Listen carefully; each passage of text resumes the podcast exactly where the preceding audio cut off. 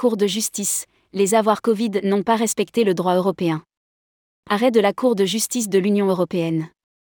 La Cour de justice de l'Union européenne a tranché, une réglementation nationale libérant temporairement les organisateurs de leur obligation de remboursement intégral en cas de résiliation n'est pas compatible avec le droit de l'Union européenne. Rédigé par Céline Imri le jeudi 15 juin 2023.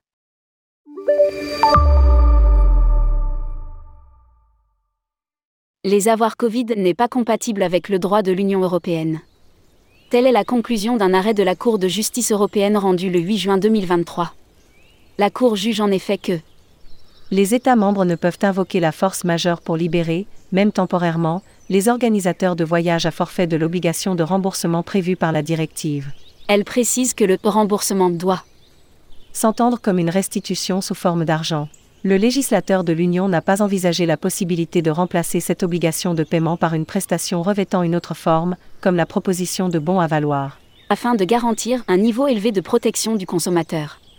S'agissant des motifs de résiliation d'un contrat de voyage à forfait, la Cour considère qu'une crise sanitaire mondiale telle que la pandémie de Covid-19 doit être considérée comme étant susceptible de relever des circonstances exceptionnelles et inévitables au titre desquelles la directive prévoit un remboursement intégral, en tant qu'événement échappant manifestement à tout contrôle et dont les conséquences n'auraient pu être évitées même si toutes les mesures raisonnables avaient été prises. À voir Covid, les opérateurs ne pouvaient pas déroger à leur obligation de remboursement intégral. La Cour réfute par ailleurs l'argument du gouvernement français selon lequel la pandémie de Covid-19, tout en relevant des circonstances exceptionnelles et inévitables, constituait également un cas de force majeure, recouvrant des cas allant au-delà de ce qui a été envisagé lors de l'adoption de la directive et permettant l'adoption d'une réglementation nationale qui déroge à l'obligation de remboursement intégral. L'ordonnance numéro 2020 à 315 du 25 mars 2020 a autorisé les agences de voyage à rembourser les consommateurs sous forme d'avoir les voyages à forfait annulés en raison de la pandémie de Covid entre le 1er mars et le 15 septembre 2020. Pour rappel, le bon à valoir avait une durée de validité de 18 mois.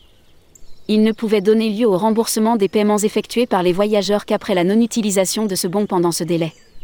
Cette mesure avait été prise pour sécuriser la trésorerie des opérateurs de voyage et de séjour, et éviter ainsi que la solvabilité des agences et TO soit mise en péril par une demande importante de remboursement. Les associations de consommateurs UFC Que Choisir et CLCV avaient saisi en juillet 2020 le Conseil d'État français pour demander l'annulation de cette ordonnance le Conseil d'État avait débouté les deux associations quelques jours plus tard. Quelles conséquences pour les opérateurs? On voit mal comment cet arrêt pourrait avoir des conséquences puisque la validité des avoirs ont depuis été soit utilisée soit remboursée. Toutefois, l'UFC que choisir cité par le monde indique qu'il pourrait y avoir un impact sur les litiges ayant opposé les agences aux clients qui ont eux-mêmes annulé leur voyage. Pour rappel, le voyageur peut résilier son contrat sans frais si des circonstances exceptionnelles et inévitables surviennent à destination ou à proximité immédiate du lieu de séjour et avoir un impact sur l'exécution du contrat, comme nous l'expliquait en 2021 Khalid Elwardi, secrétaire général de la médiation tourisme et voyage.